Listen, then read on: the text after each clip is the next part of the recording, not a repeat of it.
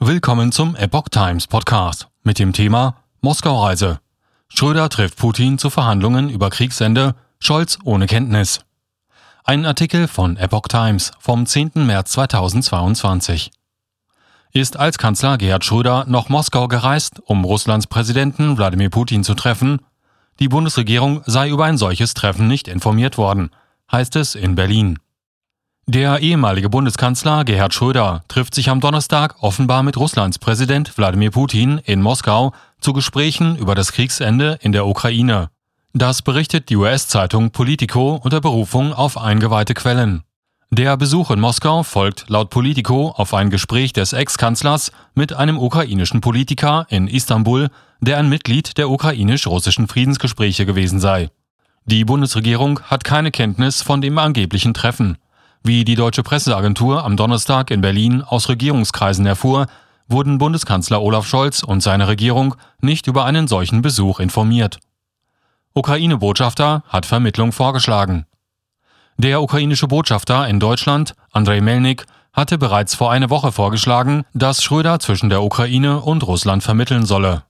Er ist einer der wenigen hier in Deutschland, die womöglich noch einen direkten Draht zu Herrn Putin haben, es gibt keinen, der so etwas hat in Deutschland und den anderen europäischen Ländern, sagte Melnik der Bild. Schröders Ehefrau, Sojen Schröder-Kim, hatte am Samstag auf Instagram geschrieben, Ihr könnt sicher sein, was auch immer mein Mann tun kann, um zur Beendigung des Krieges beizutragen, wird er tun. Und zwar unabhängig von Ultimaten der SPD oder anderen Organisationen wie etwa dem DFB. Der frühere Kanzler gilt als langjähriger Freund von Präsident Putin. Wegen seiner Verbindungen nach Moskau steht Schröder seit langem in der Kritik. Vor dem Hintergrund des Ukraine-Krieges gab es zunehmend Druck wegen seines Festhaltens an Geschäftsbeziehungen zu Russland. Konkret geht es um Posten bei den Erdgas-Pipeline-Unternehmen Nord Stream 1 und 2 sowie beim russischen Ölkonzern Rosneft, wo er der Aufsichtsratschef ist. Schröder hatte sich am 24. Februar öffentlich auf einer Seite im Online-Netzwerk LinkedIn zum Krieg in der Ukraine geäußert.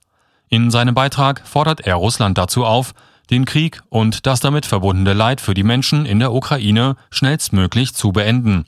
Gleichzeitig betonte er, dass bei notwendigen Sanktionen die politischen, wirtschaftlichen und zivilgesellschaftlichen Verbindungen zwischen Europa und Russland nicht ganz gekappt werden dürften.